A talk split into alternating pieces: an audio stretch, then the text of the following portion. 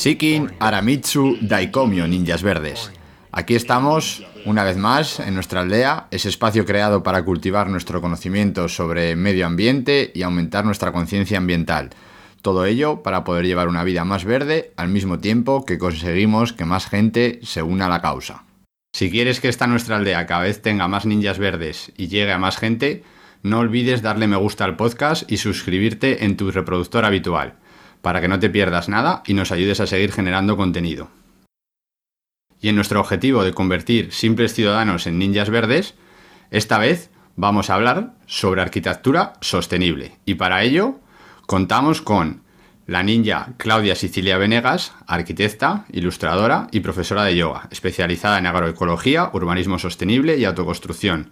Actualmente reside y trabaja en Suiza, colaborando con un equipo de arquitectos y paisajistas independientes que desarrollan proyectos de autoconstrucción, paisajismo y arquitectura sostenible, así como diseño de espacios y mobiliario urbano a través de procesos participativos. Bienvenida, Claudia. Muy buenas, ¿qué tal? Encantada de estar Muy bien. Y también contamos con el ninja Jaime Baladrón Laborda, arquitecto especialista en construcción y sostenibilidad, con experiencia en integración de biodiversidad en edificios y entornos urbanos, biomimética y en las aplicaciones de los materiales lignocelulósicos, madera y bambú. Miembro de la asociación EcoUrber, del clúster SBN Lab, Soluciones basadas en la naturaleza, y cofundador de la Asociación Ibérica del Bambú, y que actualmente trabaja como profesional independiente en proyectos de arquitectura de bajo impacto ambiental y social. Bienvenido, Jaime. Hola, ¿qué tal? Encantado de estar aquí. Pues muy bien, aquí estamos hoy para hablar en esta aldea ninja de arquitectura sostenible. Y para empezar, me gustaría preguntaros a los dos, pues algo un poquito básico, que sería qué es la o cuál es la gran verdad y cuál es la gran mentira sobre la arquitectura sostenible. Pues empiezo yo entonces a ver. eh, La gran verdad es que sí que es real que se puede hacer un- una arquitectura y un urbanismo de, bajo impacto ambiental y de bajo impacto social, pues teniendo en cuenta a los colectivos más desfavorecidos, haciendo que sea premiando la, accesibilidad universal para que todos, todas las personas con eh, limitaciones funcionales o físicas puedan, o incluso cognitivas puedan acceder a los espacios, eh, integrando la biodiversidad en las ciudades pero, pero claro, a la vez que se puede hacer todo eso, pues también se ha convertido esto en, un- en una especie de moda, ¿no? Y se ha sumado al carro, pues muchas, muchas empresas y profesionales que, que se pintan de verde y en realidad no hacen soluciones de, de bajo impacto realmente. No sé qué piensas tú, Claudia. Sí, estoy muy de acuerdo con esto último que has dicho. Además, una de las grandes verdades, ¿no? Como has dicho también, es que, es que los recursos son finitos, ¿no? Y que los edificios que se, y los espacios urbanos en general, que es donde pasamos el, eh, iba a decir el 90, pero bueno, sí, prácticamente el 100% del tiempo. O, más, en edificios entre el más. 80 y el 90%. Claro, el tiempo es- diario en Occidente lo pasamos dentro de edificios. Justo. Es una locura y es, y es como increíble que no sepamos el, el enorme impacto ¿no? que, que tienen en general, desde la producción de los materiales hasta su vida útil, incluso que se nos olvida un poco qué sucede después, cuando ya no están. Entonces ahí es donde entra la construcción sostenible, ¿no? que es tener en cuenta estos tres ciclos, que, de dónde vienen estos materiales, qué impacto tienen, cómo vive el edificio, porque es muy importante todos conocemos eh, más o menos, bueno, digo todos, pero quizás no, pero lo importante que es aislar bien la vivienda y demás para temas de temperatura y de humedad, pero también es el cómo respira el edificio. porque al final el edificio está, está vivo, ¿no? Quiero decir que necesita ventilación, necesita saneamiento, necesita que el propio material respire y todo lo que, que los materiales llevan consigo, todos los materiales tóxicos, todos los Em, procesos poco ecológicos, todo eso lo estamos respirando nosotros, que somos parte de la arquitectura al final. Y, es una gran verdad, ¿no? Que, es como ha dicho Jaime, se puede hacer algo que tenga un impacto más bajo y que sea asequible, que no es, no es una utopía, no es, no es una, una idea hippie eh, trasnochada, extraña, sino que es una realidad necesaria y, arraigada a, donde vivimos, que al final es la naturaleza, que es donde, donde estamos. Y una gran mentira, como has dicho tú también, aparte de todo este mercantilismo ecológico que está surgiendo, ¿no? en cualquier ámbito, desde la comida hasta, hasta el transporte, hasta, hasta los materiales, detrás hay una realidad, como hemos dicho, pero parece que existe una idea de que la bioconstrucción está asociada a vivir eh, como un topo, ¿no? Un poco como los gnomos de, de los, ¿cómo eran los, los gnomos estos de dibujos animados? Como en una seta prácticamente. Y tipo pitufo. Eso, esos pitufos. Pues eh, no, para nada. Claro que hay construcciones más extremas en la naturaleza, pero existen construcciones que desconocemos, que nos rodean, de hecho, seguro, y que son de este tipo. Y también es mentira que haya que petar todo de plantas para que el proyecto sea más ecológico. Eh, es cierto que la vegetación sí que tiene un impacto súper positivo, pero hay que saber cuándo y cómo y dónde. No se puede llenar todo de plantas y pensar que ya se ha hecho. ¿De qué plantas? ¿De qué plantas? De hecho, hay un ejemplo muy conocido en Madrid, eh, que es la, fachada jardinada que está en el Caixa Forum de Madrid, que sí, es, una fachada vegetal que es preciosa.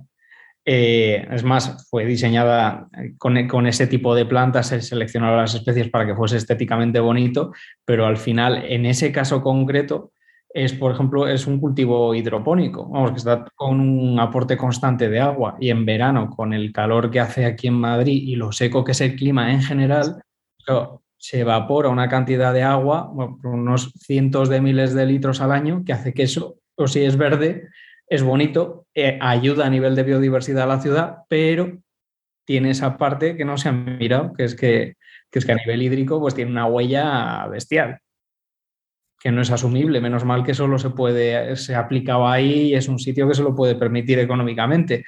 Pero si se hiciese eso en toda la ciudad sería un, sería, vamos, eh, inviable. Claro. Claro, además está un poco asociado como que esa idea de vergel, que nos gusta tanto a todos, ¿no? Como de bosque frondoso y caducifolio, como ahí muy jugoso todo, es como la idea de naturaleza y de biodiversidad, o sea, como la idea de naturaleza, ¿no? Y a mí a veces me da mucha pena pensar en otros ecosistemas, otros, otros mm, lugares que tienen una entidad súper fuerte, súper bella y súper importante, que no son exactamente así de frondosos. Y que, bueno, igual podríamos pensar en incluir la naturaleza de otra manera en paisajes tan secos como Madrid, ¿no? Igual la mejor idea en un sitio así no es hacer un vergel en cualquier sitio, pero siempre se puede incluir la naturaleza. Tal cual es que es un cambio mental, lo tenemos como muy, muy metido en nuestra cabeza, en el subconsciente cultural colectivo, no sé cómo llamarlo, que para ser ecológico tiene que ser súper verde y eso como tirando a frondoso, como has dicho tú. Pero al final, pues eso en todos los climas no se puede hacer. Y, lo más ecológico en cada clima es buscar qué es lo que crece ahí de forma natural, no coger y meter especies que sí que son más verdes y llaman más la atención, pero igual son especies invasoras exóticas. Y entonces es súper contraproducente. Mm, vale, muy bien. Pues cogiendo un poco lo que habéis empezado a decir, que me ha gustado mucho, eh, ahora me gustaría que contestaseis a algo básico para la gente que pues igual no está tan metida en el mundillo o es la primera vez que escucha lo de arquitectura sostenible y es básicamente qué es la arquitectura sostenible. Y como también lo habéis mencionado, porque habéis mencionado algún ejemplo, que puede ser que en la fase de diseño esté diseñado como algo sostenible, como un edificio sostenible, y que luego se vea que en la ejecución o en el mantenimiento tiene fallos ese diseño y lo que en un principio se piensa sostenible termina no siendo para nada sostenible, pues que eh, intentaseis definir o explicar de alguna manera qué es arquitectura sostenible, por una parte, o sea, qué es lo que vosotros entendéis o lo que se entiende por arquitectura sostenible, y también, digamos, totalmente opuesto, qué es lo que no es arquitectura sostenible y que actualmente se pueda estar vendiendo o se puedan dar ejemplos de, como ha dicho Jaime, de una fachada que sí, esto es sostenible, esto es muy bonito, pero en realidad o sea, se está alejando del, del objetivo inicial que era que eso sea sostenible, porque sostenible, como habéis dicho, no es simplemente que sea verde. O sea, algo marrón puede ser más sostenible que algo verde. Y teniendo en cuenta que vivimos en un clima o en un país eminentemente mediterráneo, aunque tiene otro tipo de climatología, nuestro color es el marrón, no el verde. Y eso pasa pues también tipo con, con, jardinería y con otros aspectos. Entonces, así resumiendo un poquito, ¿qué es para vosotros arquitectura sostenible y qué no es arquitectura sostenible? Comienza tú si quieres, Jaime. Sí, pues eh, lo primero sería, para mí me parece muy importante para la gente que lo escuche, recordar que es sostenibilidad, que al final es satisfacer las necesidades actuales del ser humano y de la humanidad sin comprometer las, que, las generaciones futuras puedan satisfacer las suyas, ¿no? Y, además sin comprometer el bienestar del planeta en el que vivimos. Entonces, eh, partiendo de esa base, eh, lo, que, lo que es arquitectura sostenible es un tipo de arquitectura que respeta los tres factores de sostenibilidad. Eh, el triple balance, lo que se llama triple balance, que es eh, que sea social, que sea medioambiental y que a nivel económico también sea viable, porque si es muy caro y no se lo puede permitir más que un mínimo porcentaje de la población, que eso lo dijiste tú antes, que tiene que ser asequible porque si no, no es sostenible. Si se lo pueden pagar solo dos personas de, dentro de millones de miles de millones de personas que estamos aquí en el planeta, pues no, es, no, no, no se puede mantener en el futuro. Pues yo partiría de ahí y a ver qué, qué, piensas tú. Sí, justo, totalmente, totalmente de acuerdo con esos tres factores súper importantes. Em, para mí sí, es, lo que veníamos diciendo antes, ¿no? Es, un edificio, es, una, un, bueno, es un tipo de mentalidad a la que nos aproximamos, no, borramos lo de edificio, es un tipo de mentalidad a la que nos aproximamos a, construir, igual que la agroecología a la agricultura es tener otros, otros factores en cuenta, como el factor social, el factor eh, productivo de, de movilidad, etcétera la arquitectura sostenible es, igual, ¿no? al final, la palabra sostenible ha estado, se está, se está, se está destrozando, ¿no? Se está denostando un montón, la estamos usando tanto que ya hemos perdido el norte de, qué es. Em, al final es lo que ha dicho Jaime, es, muy sencillo, es poder eh, vivir en equilibrio en todos esos factores. Entonces, a mí me parece muy importante el ciclo de los materiales, por ejemplo, es es fundamental, por lo que decíamos antes de los recursos, entonces creo que es un pilar súper importante de la arquitectura, sostenible, que puede ser desde materiales que conozcamos muchísimo, como puede ser el ladrillo, eh, hasta materiales extraños o que se utilicen menos o que sean igual más innovadores tecnológicamente, porque tampoco tenemos que desechar la tecnología de, la arquitectura sostenible. Al final, hay que apoyarse en lo que existe. Es cierto que volver a lo natural eh, es súper recomendable y conveniente, en mi opinión, pero es verdad que tampoco vamos a ser tontos y rechazar lo que nos da la tecnología. Entonces, a veces se encuentran mezclas de materiales súper curiosos e interesantes que, bueno, que pueden dar soluciones alternativas muy buenas. Em, y es una arquitectura que tiene muy en cuenta el gasto al final, el, gasto y el, equilibrio que se produce en el, interior de, la construcción. O sea, que al final no estés derrochando energía por todas partes, que no estés, que, que tus, incluso que tus electrodomésticos estén, estén salvando la mayor agua posible. Al final es una mentalidad general en el cómo vives. No es únicamente un edificio, digamos. Vale, muy bien. Y siguiendo con el hilo, ya que habéis explicado a todos los ninjas de la aldea qué es y qué no es la arquitectura sostenible, ¿podríais poner algún ejemplo de algún edificio o no edificio o, yo no sé exactamente cómo definirlo que se pueda ver o que, mm, que esté, por ejemplo, en España o en algún sitio emblemático y que la gente visualmente lo pueda tener para que puedan identificar, o sea, decir, ah, esto es un edificio sostenible que yo pensaba que era un edificio normal. Pues me, voy a mojar yo. A ver, el, ejemplo más fácil, que, además en ese no me mojo tanto, es salir al pueblo que tengas más cerca y buscar un ejemplo de la arquitectura popular de tu zona. Pues tú estás en Galicia y te vas a buscar las payozas o estás en, en Asturias y miras los hórreos, los teitos, o te vas a la zona de Cataluña y ves las, las masonas, ¿no? Vamos, vas, vas a las diferentes zonas de España o los cortijos andaluces. Y en Aragón, las parideras de adobe. Voy a sacar ahí mi, origen. Es sostenible. Eso es sostenible. Es verdad que igual hay que dar el, el salto actual que, que decía Claudia de que a eso le podemos aplicar además tecnología e industrialización para conseguir pues, no tener la misma casa que tenían nuestros tatarabuelos, sino eso, pero, pero mejorado, ¿no? Con nuestros conocimientos lo podemos mejorar. Pero, pero se acerca mucho a eso en, muchas cosas, ¿no? En estrategias de diseño pasivo, en, materiales de bajo impacto que además son locales. al final eh, es son, los criterios están ahí y esos son ejemplos súper fáciles de ver. Totalmente de acuerdo. Además es que parece, parece como que a veces eh, idealizamos mucho el pasado, ¿no? Como, como diciendo, joder, tal, pero es que al final es, es, es, obvio que los ciclos ahí eran más cortos, los ciclos de viaje de los materiales, obviamente, porque no podía ser de otro modo. Los recursos eran los que tenías próximos. Eh, la mano de obra es la que tenías próxima, tenías que conocer el lugar donde vivías para no morir, o sea, literalmente tenías que estar eh, necesariamente vinculado a tu territorio, es que no había otra opción y hemos perdido completamente eso. Hay una falta de identidad absoluta con el lugar donde vivimos, ¿no?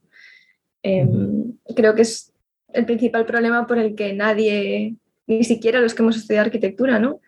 En principio como que conocemos lo que es la arquitectura sostenible, porque parece un nombre extraño y al final es lo que tú acabas de describir, lo que está ahí, lo que, lo que nos rodea, eh, lo que tenemos a mano. O sea, es, no es otra cosa.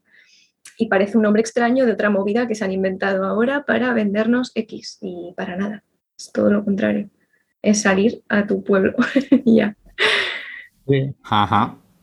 Entonces, em, ¿Se podría decir en cierta manera que en arquitectura, como ha pasado yo creo que en otras tantas ramas, hemos desaprendido? Como que hemos dejado todo a, tipo la cultura que teníamos, la tradición o los saberes ancestrales y los hemos dejado aparcados para realizar otro tipo de arquitectura, que, no nos, o sea, como que nos hemos olvidado un poco de lo que ya sabíamos y hemos empezado a hacer otras cosas. O sea, la clave sería recuperar eso, mezclarlo con lo que sabemos ahora utilizar las bases.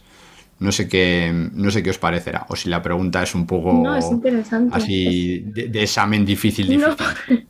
yo creo que es muy interesante esa pregunta porque es cierto que como no paramos de mirar fuera, es como que vivimos constantemente fuera, fuera de nosotros y fuera de nuestro lugar, como decía, ¿no? O sea, al final no voy a sonar un poco como la yaya que está diciendo aquí que la globalización, bla, bla, pero no, realmente la globalización puede haber traído cosas muy buenas, pero sin embargo nos ha arrancado la identidad, eso está claro, y nos ha hecho no mirar a nuestro, a nuestro entorno y no conocer qué es lo que tenemos, no conocemos qué materiales pueden estar, eh, qué, se puede producir con lo que tenemos cercano, por ejemplo, o qué, qué plantas tenemos alrededor, qué vegetación es la que crece en nuestro jardín, es que no tenemos ni idea igual que no tenemos ni idea de cómo funciona nuestro cuerpo, ¿no? Eh, que a mí siempre me fascina como lo poco que sabemos.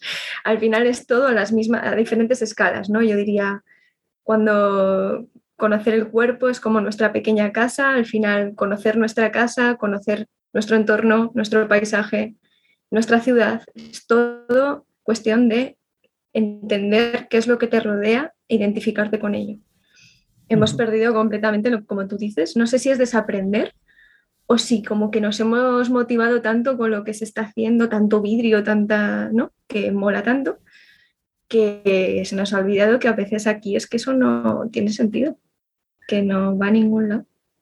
Mm, yo creo que estamos saturados de información y ni siquiera nos paramos a pensarlo. Vamos, que es que directamente pues te viene esto ya dado, dices, pues habrá gente que lo habrá pensado, si se hace así, se hará así por algo. no, no te planteas en plan, ostras, pues este pedazo de vidrio que tengo aquí en casa, pues igual estoy perdiendo calor por aquí.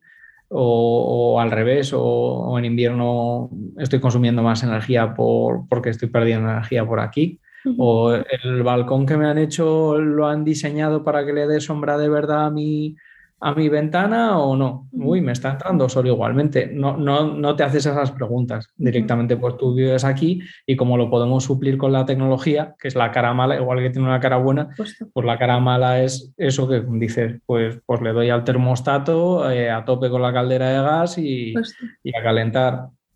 Eh, pues lo hemos suplido. es que antes como no había esa opción, al final la madera que tenías era la que te daba el bosque de al lado y no, no, tenías más, pues no podías tirar de energía así a, lo loco. Pues se comían un poco más el coco de, ah, pues la paja la vamos a poner en la zona de arriba, que es la cara norte, que le da más el viento, entonces me aísla más, los animales los vamos a dejar en la planta de abajo, nosotros nos vamos a la de arriba, así sube el calorcito de los animales que están en el pajar abajo pues se buscaban otras mañas, ¿no? Ajá. Vale. Em, durante la conversación han salido varias veces lo de materiales y habéis mencionado varios materiales. Mm, yo, como no soy arquitecto, que soy ninja, pues en mi cabeza, pues yo puedo tener reflejado o ideado como madera bueno, eh, bambú bueno, cemento malo, vidrio malo, por decir algo. Entonces la pregunta es si hay algún material que puede o no puede ser sostenible simplemente por ser ese material en sí o depende más de cómo utilices ese material. Porque, por ejemplo, em, pues la cerámica, si la utilizas al lado de un yacimiento de cerámica para hacer una casa, por ejemplo, igual es más sostenible que si utilizas cemento que lo traes a 200 kilómetros o viceversa. O sea, es, depende del material o depende de cómo utilices el material. O sea, algún material que sería el, malo malísimo que sé que no hay que tocarlo nunca. Depende sobre todo, a mi juicio, ¿eh? de cómo lo utilices. Vamos, el, material no es malo per se. Lo que pasa es que si coges eh, plástico, que al final es eh, materia orgánica, pues vegetal y animal fosilizada igual en el Cretácico, sometida a toneladas de presión durante millones de años y coges ese material fantástico, súper duradero, súper resistente y haces una pajita de usar y tirar, pues entonces, claro, el problema es que nosotros somos idiotas, así. Pero el plástico no es malo, lo que pasa es que el plástico lo tienes que utilizar para las cosas que, de verdad lo requieren. Pues si te tienes que hacer una misión aeroespacial e irte a, Marte, pues ahí seguramente sí que será necesario, pero para, para tu casa, pues igual te lo puedes evitar. Y hay un montón de cosas que puedes hacer con materiales mm, como la madera, que absorbe carbono, no requiere, vamos, tiene una, una, vida y un procesamiento mucho más fácil que el plástico y además perjudica menos al medio ambiente. Esa es mi forma de verlo. Sí, estoy muy de acuerdo con, con que en gran parte es la manera de utilizarlo.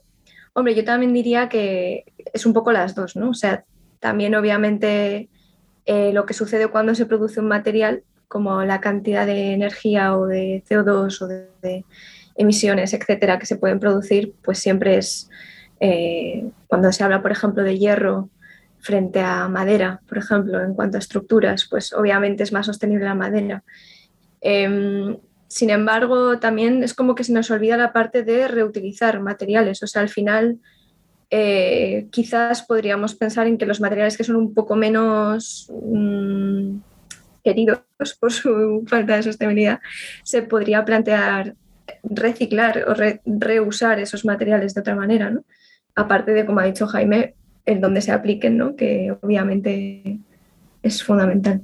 Mm, las fibras vegetales también son súper resistentes y súper eh, posibles como material de utilizar eh, la piedra, ¿no? los ladrillos cerámicos, material cerámico en general, la tierra prensada, en fin, hay como infinidad de materiales. No parece que de repente tenemos que denostar el hormigón, el vidrio y el metal porque son el coco, ¿no? Pero es verdad que se abusa tanto, que es lo que estábamos diciendo antes, es que nos venden tanto una imagen como idealizada de cómo es una casa, ¿no? Que es lo que ha dicho Jaime, pues al final es que asumimos cómo están las cosas. Tenemos este ventanal aquí, pues es que es así aquí, es así en Nueva York, es así en tal, y nos venden que es el tipo de casa cojonuda para tener en, no sé, ¿sabes? En Occidente, en donde sea. Y al final, pues hombre, igual hacer un hueco más pequeño no pasa nada, que usas vidrio, está fenomenal, eh, seguramente. También se están haciendo materiales como la madera translúcida, que no sé en qué derivará eso, pero son alternativas que ahí están. En principio, por lo que he visto yo hasta ahora, Vamos, justo de ese caso en concreto. es algo muy experimental y que, conlleva mucho trabajo hacerlo. Vamos, que suena más bonito de lo que es. Pero vamos, que hay muchos más materiales. Que, si hay que utilizar vídeo, que se utiliza y ya está, y no hay problema. Pero eso, lo que dices tú, que hay que abogar, pues si tienes mm, un montón de alternativas, como utilizar aislamiento térmico de lana de oveja, de paja, eh, fibra de coco, cáñamo, pues utiliza esos en vez de utilizar lanas minerales o fibra de vidrio o, poliestirenos. Pues eh, intentas evitar esos que son más, más tóxicos incluso para el medio ambiente o que tienen más eh, impacto ambiental ¿no? asociado y apuestas por los otros. Y en el caso en el que sí o sí tengas que utilizar vidrio, pues utilizas vidrio. Igual hacer madera mm, translúcida eh, igual al final no... No, no, no, no. A ver, está bien que, se siga investigando, pero... Justo, justo, justo. Lo decía más como curiosidad que como algo que se pueda usar así como me voy a hacer una casa, voy a usar madera translúcida, ¿no? Porque lo que decíamos, tiene que ser sostenible también para adquisición fácil de todo el mundo. Vale, muy bien. Me ha gustado esto, esto me ha gustado mucho. Eh, y ya con todo lo que estamos hablando, que, habéis dicho un montón de materiales que yo no sabía ni que existían. Y un montón de ideas que cogidas pues de entre el pasado y el futuro es como tengo todo ya en la costelera preparado, o sea, solo tendría que agitarlo y me saldría mi edificio sostenible ninja maravilloso. O sea, la aldea ninja puede ser sostenible en cuanto a arquitectura sin ningún tipo de problemas. Entonces, la pregunta, la pregunta mala de, mm, el pensamiento oscuro es si se saben todas estas cosas y, se sabe tanto de arquitectura sostenible, ¿por qué seguimos haciendo las casas siguiendo los patrones que se llevan siguiendo los últimos 30 o 40 años y que se ha demostrado que no, que no son lo más ninja que pueden ser? Pues por intereses, como todo. por desgracia, viene de ahí. Al final, pues bueno, mm, intereses además mezclados de muchos colectivos, desde profesionales como nosotros del sector de la arquitectura o la ingeniería, que directamente no se quieren actualizar, que dicen, mira, yo ya bastante estudié en su momento, pues ya estas cosas no las quiero aprender. si no las aprendes, no las puedes enseñar ni se las puedes proponer a, tus clientes, pues entonces se construye igual. Eso tirándonos piedras a nuestro propio tejado, por decirlo así. Y luego, pues, yo qué sé, el que tiene una mega fábrica de ladrillo o el que produce cemento, pues tampoco le hace nada de gracia con la de millones que ha invertido a lo largo de estas décadas en montar su super empresa gigante, en ahora coger y que, le, y que le estén echando piedras. Entonces, hay algunos que se están intentando poner las pilas pero los otros pues intentan al revés, crear un tupido velo. Sí, hay mucho miedo, yo creo, por todas las partes, ¿no? Parece como eso, el desconocimiento, porque, bueno, no sé si estoy tan de acuerdo con que se sabe tanto, ¿no? Como has preguntado. Eh, lo que decíamos antes, tanto Jaime como yo, en la escuela nadie nos habló de esto. O sea, a día de hoy en las escuelas de arquitectura no se habla de, esto. Tienes que buscarte tú tu propio nicho, tienes que ir enterándote, por supuesto hay másteres, posgrados, títulos y más títulos, pero lo que viene siendo la educación raíz, base, y ya no hablo de la universidad, hablo del colegio, o sea, es que no nos enseñan, no nos enseñan a mirar, no nos enseñan a, a también a, que haya demanda de eso, ¿no? Porque al mismo tiempo que los intereses son unos por, por, la parte de los constructores, constructoras, etcétera, también es por la demanda de los clientes. Si yo no sé que existe o que es accesible o que, o que puedo hacerlo porque existen materiales súper cerca de mí, mucho más seguramente que el cemento que trae, bueno, justo el cemento es muy tal, pero una piedra especial, un mármol que me estoy trayendo de no sé dónde, seguramente al lado de mi casa tenga unos recursos cojonudos, perdón, pero que son súper accesibles y que, y que harían mi casa seguramente más sostenible. Eh, hay mucho desconocimiento por parte de la gente, de, la gente normal, de a pie, de todo el mundo. Y también voy a romper una lanza aquí a favor de que en realidad sí que se está haciendo poco a poco.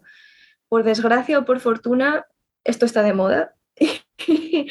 Como todo, cuando es eh, algo bueno que se pone de moda, e, eso es un rollo que sea porque está de moda, pero es cierto que ahora los edificios tienen que cumplir una serie de condiciones eh, ambientales, energéticas, etcétera, que ya no te dejan no cumplirlas. Quiero decir, tienes que construir con una serie de parámetros sostenibles.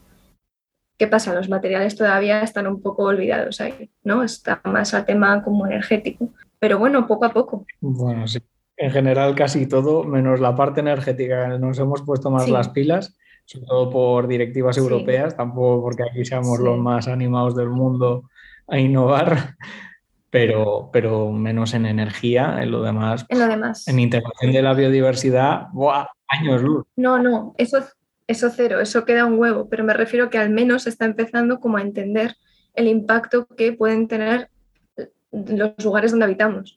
Ahora, que de ahí se usen los materiales, bueno, como tú dices, incluir la biodiversidad, como hablábamos, en las ciudades. Tampoco podemos pensar, no sé qué pensáis vosotros, pero tampoco podemos pensar las viviendas como algo aislado. Estamos hablando mucho de la pequeña escala, ¿no? Y me gustaría como también arrojar un poco de luz sobre eh, las ciudades, o sea, como el metabolismo general urbano, que al final una cosa no existe sin la otra, ¿no? Y son los, las personas las que están generando esos flujos de energía, de, materia, de, recursos, todo está mezclado. Entonces, una vez más, la inclusión de la biodiversidad en las ciudades, pues sí, falta un huevo. Espero que no mucho, pero es parte de lo mismo.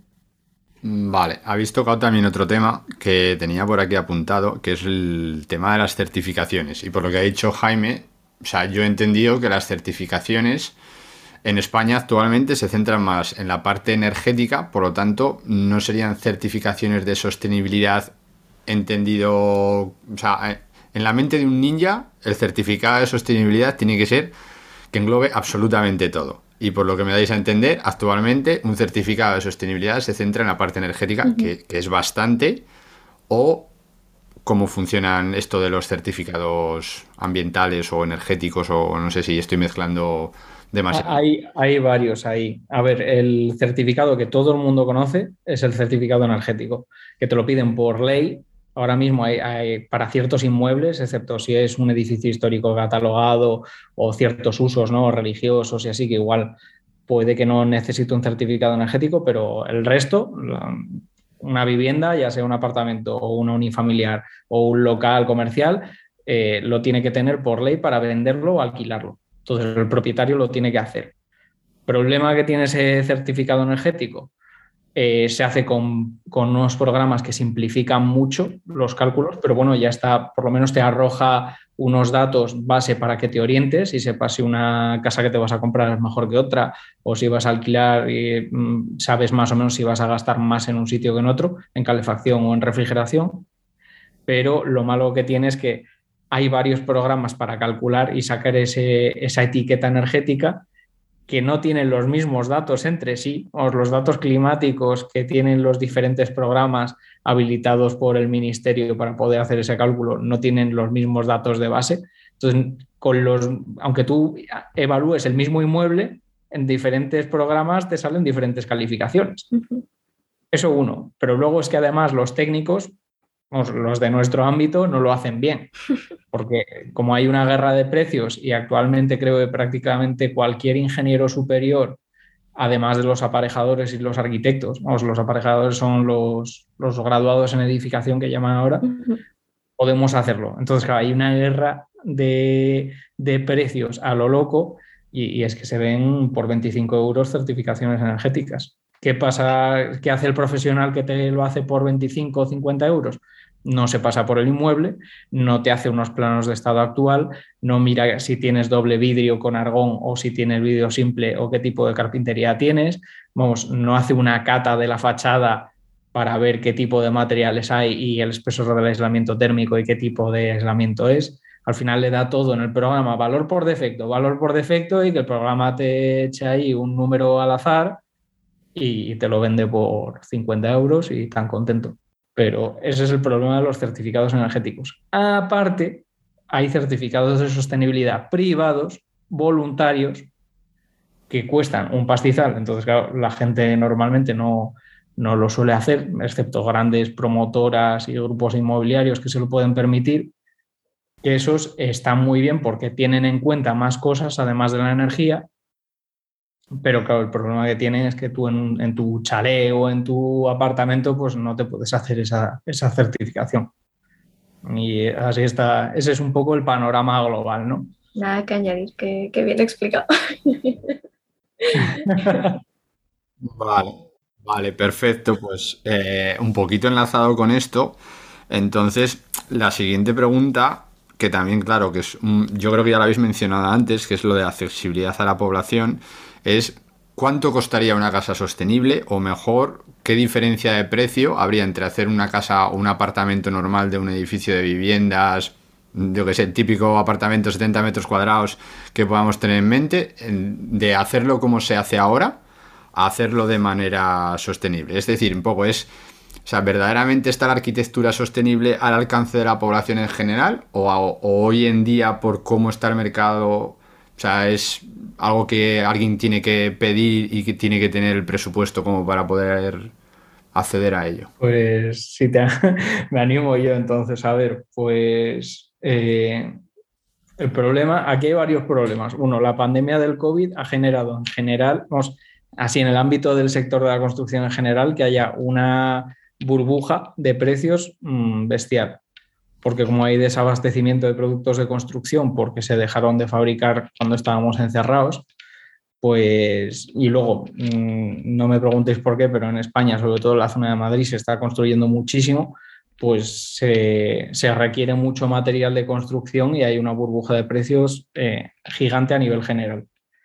Pero es verdad que justo al sector, por ejemplo, maderero, como hay más gente concienciada por estos temas, ¿no? tanto por el planeta como por salud, eh, pues se pide más madera en la construcción y, es, un, es, un, sector que todavía se ha visto más afectado. Entonces eso ha subido el precio también de las construcciones ecológicas. En teoría deberían de costar exactamente lo mismo o incluso menos. lo suyo es que sea incluso más asequible o que, o que tienes un beneficio económico a medio y a largo plazo porque luego vas a consumir menos energía, te va a llevar menos mantenimiento o porque va a ser menos saludable y en una casa igual te estás comiendo compuestos orgánicos volátiles de la pintura y en la otra eh, tienes un acabado de cal que es incluso antivírico y que es súper saludable. Iba a tirar yo por ahí, porque personalmente no, no, sé exactamente la diferencia de precio. Estaba pensando que, claro, te puedes hacer algo, lo que decíamos, ¿no? Que a veces nos vamos a cosas un poco bizarras, pero realmente con, material cerámico, con piedra, con madera, como ha dicho Jaime, por supuesto.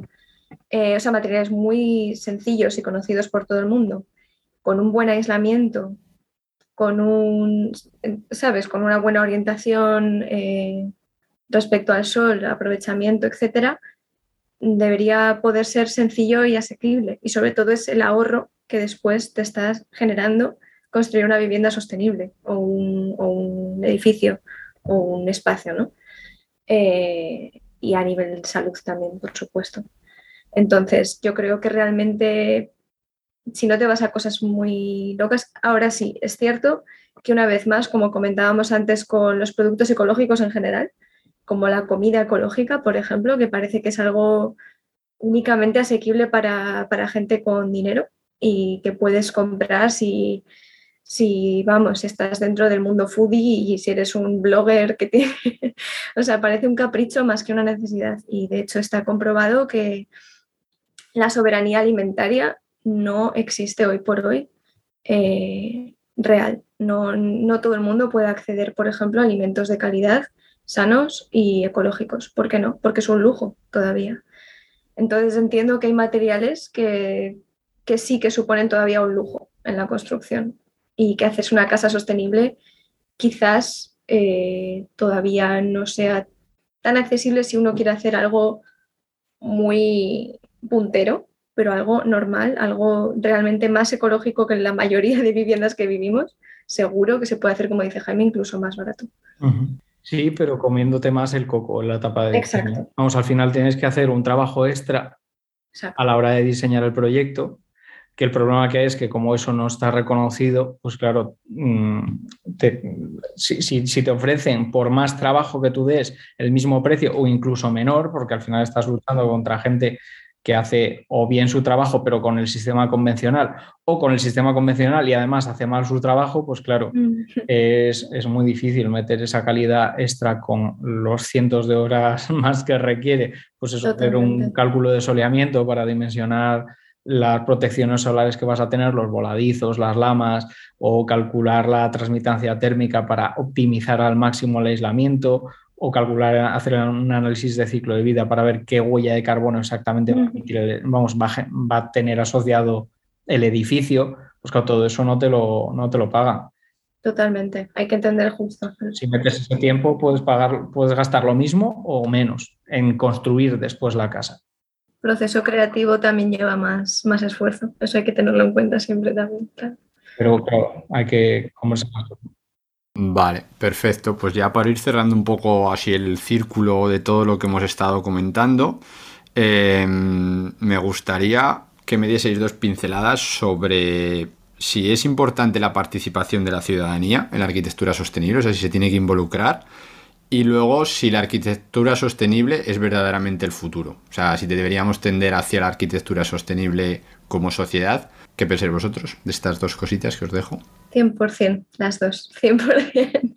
Eh, sí, totalmente. O sea, creo que de hecho todo parte de la ciudadanía. Es que, es que un cambio no sucede si, si un grupo de ciudadanos comprometidos no quiere, ¿no? Como hay una cita.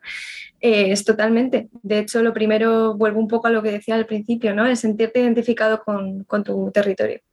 Con tu territorio puede ser inmediato, eh, media escala, gran escala. Yo siempre intentaría volver un poco a la pequeña escala. Creo que se nos ha ido un poco de las manos al final el, mirar tan lejos. Creo que hay que volver un poco a, entender dónde vivimos en cuanto a comunidad, en cuanto a paisaje, en cuanto a ciudad, en cuanto a especies, biodiversidad, materiales, todo. Entender dónde estamos, ¿no? Y mm, para eso creo que la ciudadanía es, es pionera, o sea, tiene que ser a través de, como decíamos, de la demanda también, que, que, las personas realmente entiendan que es necesario. Y ahí voy un poco a lo segundo que comentabas. Es necesario, es necesario y es el futuro sin duda. Y sobre todo, no podemos tampoco vivir en la utopía, que, que, es preciosa, ¿no? Pero la utopía de que vamos a vivir todos como en Hobbiton, en casas maravillosas bajo un manto verde y de madera o de piedra o de, o de bambú, ¿no? O de tierra. Habrá cosas así y espero que a cada vez haya más. Eh, pero la realidad es que vivimos en ciudades densas y hay que buscar soluciones, como comentaba Jaime, de introducir la biodiversidad en las ciudades o entender, como comentábamos antes de vuestro colega, que vivimos en la naturaleza y que las ciudades están en la naturaleza. Entonces, obviamente es necesario tirar hacia una arquitectura sostenible, empezando por, por lo más accesible que tengamos por supuesto, sin irnos a utopías ni a, ni a casos complicados. Estoy de acuerdo y sobre todo recalcar que es que no es una opción. Es necesario. Antes era una opción, ya no es una opción, ya no es, quiero decir, no es o arquitectura no sostenible o arquitectura sostenible. Eh, ahora es que o hacemos esto o nos vamos a extinguir. Es que no hay, no hay más vuelta de tuerca. Entonces tampoco es que a todos los que nos estén escuchando, no hay, no hay otra alternativa. Es que si seguimos por el camino por el que vamos, eh, pues, pues ya sabéis lo, que nos va a pasar, ¿no? Eh, pues seguramente nos extinguiremos como especie o nos cargaremos con el planeta y luego ya la vida seguirá como ha pasado con otras extinciones masivas, ¿no? Que luego el planeta ha seguido, ha seguido su rumbo. Eh, la decisión es si queremos que siga con nosotros encima y, haciendo las cosas bien o no, porque es que si no haces arquitectura sostenible no es buena arquitectura. Quiero decir, hay, hay edificios que se han hecho hasta ahora que para mí son impresionantes desde un punto de vista artístico, desde un punto de vista funcional, pero, pero que tienen una huella de carbono bestial. Entonces, hasta ahora sí que, pues bueno, se puede dar ese, ese margen, ¿no? Pero de ahora en adelante, que ya se conocen y se pueden hacer las cosas mejor, ya no, a partir de ahora es que, pues si no es sostenible, es que no, es, no estás haciendo buena arquitectura. Es ignorar el elefante en la habitación, ¿no? Es como arquitectura es sostenible o no será. Vale. Es literal, esa es la frase que resume todo. Vale, perfecto. Esto último me ha gustado mucho. Eh, por cerrar de una manera un poquito más, eh, más bonita, porque esto ha quedado un poco así, un poco fuerte al final. Eh, como ya sois parte de la aldea ninja, yo os doy libertad y presupuesto todo lo que queráis y más. Entonces me gustaría que me dieseis una pincelada de qué sería o cómo sería vuestro edificio sostenible ideal o en qué tipo de proyecto os gustaría embarcaros. Madre mía. Así, en plan, hacer lo que queráis. La aldea ninja es vuestra y aquí tenéis todo lo que necesitéis. Vaya, vaya. Comienza tú, Jaime. Estoy aquí imaginando todavía. Yo, tengo una idea muy loca en la cabeza, pero después de hablar tanto de las casas hobbit, admito que me gustaría que me encargasen una casa hobbit, enterrada en una colina. Vamos, de maderita así, eh, excavada en una montaña, con todo verde por encima. Vamos, e, eso, pero eso es ya la locura personal. Y a nivel mm, profesional en general, en, general me gustaría que, que me pidiesen meter fauna y flora en los edificios. En plan, meter cajas refugio para murciélagos en la fachada, tejas nido, eh, este tipo de cubiertas vegetales, hoteles de insectos, todas estas cosas que no se suelen hacer en edificios en ciudades, en edificios en general, en ciudades menos todavía, eh, para mí sería un flipe que la gente me lo, me lo empezase a pedir. Pues no que fuese la locura que yo propongo con la boca chica porque parece que te, que te, van a lanzar a, la hoguera en plan por, por brujo, por hippie o por no sé, eh, sino que la gente estuviese tan concienciada que quisiese eso, que quisiese en plan, pues mira, yo quiero ayudar a polinizar la ciudad, por favor, méteme un hotel de insectos para que abejas solitarias puedan vivir aquí y, voy a meter flores, vamos, flores autóctonas en mi, en mi balcón en vez de, especies raras. Pues yo si tengo presupuesto te lo pido o lo hacemos juntos. De hecho, cuando pasan esas cosas es que se quitan. cuando aparece un nido de lo que sea, se, quita como si fuera la, peste, ¿no? qué pena. Eh, me gustan, me gustan tus, tus sueños, Jaime, ojalá. Eh, yo personalmente tengo un pequeño fetiche, no sé por qué, con las casas árbol de toda la vida. Es algo que me fascina. O sea, eh, creo que es un poco sueño de infancia de todo el mundo, ¿no? Entre eso y hacerte un poco el refugio también, no solamente digo en lo alto del árbol, sino típico juego, ¿no? Cuando llegabas a, un campo y organizabas tu espacio en esto es en, esto es en la cocina, esto es en no sé qué, ¿no? Y tú estabas ahí como en tu mundo. Bueno, pues me gustaría que esto fuera realidad, ¿no?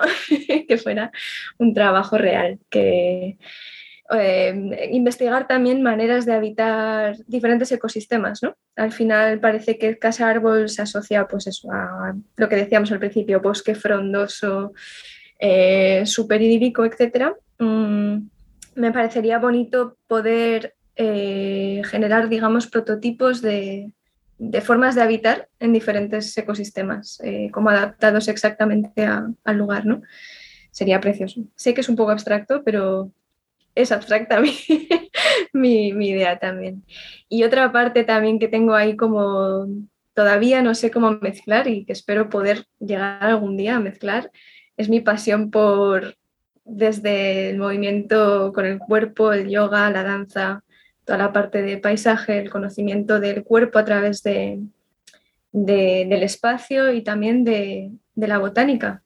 También introduciendo un poco la etnobotánica, que, que, para quien no lo sepa es la relación como de la evolución de la sociedad con la evolución de las plantas del mundo vegetal. ¿no?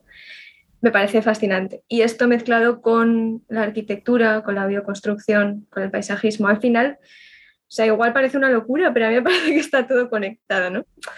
Eh, tengo que ver cómo, pero... Está todo conectado. De hecho, te iba a decir que te mires, hay un movimiento, creo que es alemán, que se llama Baubotanic, que ¿Mm? lo que pretenden es eh, construir con árboles. Ajá. Pues no construir y luego meter árboles en el balcón. Sí. Sino, o en la cubierta, sino construir con las plantas. Ah, qué bonito. Me lo miraré, claro. Sí, sí. Pues eso, son nuestros sueños. pues muy bien. Pues mm, yo la verdad que he aprendido un montón hoy. O sea, el rato este que hemos estado aquí. Me parece una temática súper interesante deciros ambos que obviamente ya sois miembros de la aldea ninja, que sois bien recibidos y que empezaremos a hacer todos esos proyectos que habéis dicho. Eh, hacer un llamamiento también a todos los arquitectos, los diseñadores, los delineantes, toda la gente que pueda estar un poco destinada a la parte de la arquitectura, que se vengan a la aldea, que sean ninjas, o sea, que se pasen al lado verde, que necesitamos a mucha, mucha gente y que dependemos un poquito de ellos. Y por mi parte, pues nada más. Eh, muchas gracias a Claudia y a Jaime por pasar por la aldea para contarnos todas estas cosas sobre arquitectura sostenible. Y ahora llega el momento en que podéis decir al resto de la aldea ninja cómo os pueden contactar, saber un poquito más de vosotras o seguir los trabajos que estáis llevando a cabo y que os dejaremos en las notas del programa junto con toda la información que se ha ido comentando sobre el programa. Así que empieza tú, Claudia. Vale, muy bien. Pues yo he de decir que mis redes eh, van más orientadas a la ilustración, que es otro campo que no he comentado, pero que para mí es como base para aprender y transmitir a través del dibujo, ¿no? Es como lo hago. Eh, entonces, bueno, son Sicilia Venegas, que es mis dos apellidos, tanto el Instagram como la web, siciliavenegas.com. Y realmente tengo ilustraciones, o sea, no voy a mentir, no tengo mis trabajos arquitectónicos em, poco a poco y con el tiempo. Eh, estoy todavía aprendiendo, informándome, curioseando y descubriendo, eh, como ya he comentado. Así que me encantará saber de otros colegas y otras colegas que quieran contactar para hacer cosas chulas juntos y, seguir creciendo. Eh, eso es todo lo que puedo decir. Me podéis contactar a través de esas dos. Muy bien, perfecto. Yo creo que ha quedado muy claro. ¿Y a ti, Jaime, cómo te podemos seguir la pista? Pues igual que Claudia ha dicho que sus redes sociales están más enfocadas a ilustración, las mías no están enfocadas a nada. no tengo nada y así interesante. Solo comparto de vez en cuando alguna cosa así que me llama la atención sobre, pues eso, desde meter bichos en un edificio hasta lo que sea, cualquier locura de estas que me gustan a mí, arquitectura del Señor de los Anillos, lo que, vamos, lo que caiga, mis tonterías. Así que no están nada profesionalizadas, pero sí me podéis contactar por ahí. Bueno, sí que, sí que las miro y escribo y me podéis preguntar cualquier duda, yo encantado. Y ya desde un punto de vista así más profesional, pues al mail, que es arquitectura arroba baladrón con B, que es mi apellido, eh, .com. Vale, Perfecto, muy bien. Todo esto os lo dejaremos en las notas del programa para que podáis seguir la pista a estos dos ninjas que han estado aquí hoy con nosotros. Y hasta aquí nuestra aldea de hoy. Os animamos a que os suscribáis al podcast si os ha gustado y le deis difusión. Esperamos vuestras opiniones, comentarios, ideas, nuevas propuestas o sugerencias para futuros capítulos que podéis facilitarnos a través de nuestras redes sociales. Solo tenéis que buscar la capucha verde, tanto en Facebook como en Instagram como en Twitter. Buscad al Ninja Verde y directamente también podéis escribirnos un email al ninjaverdeea.gmail.com. Todo esto lo dejamos en los contactos del programa, como ya os lo hemos dicho. Por último, deciros que pertenecemos a la red Podcastidae, la red de podcast de ciencia, medio ambiente y naturaleza. Y recordad, hacen falta ninjas verdes. haces falta tú.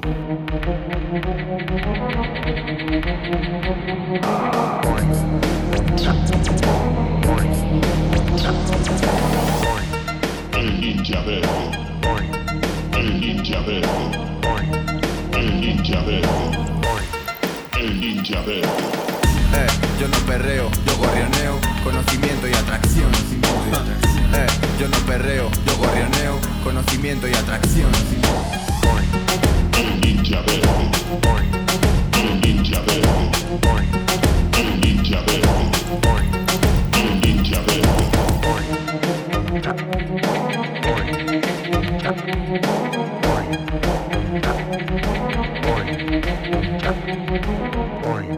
El ninja verde. El ninja verde. El ninja verde. El ninja verde.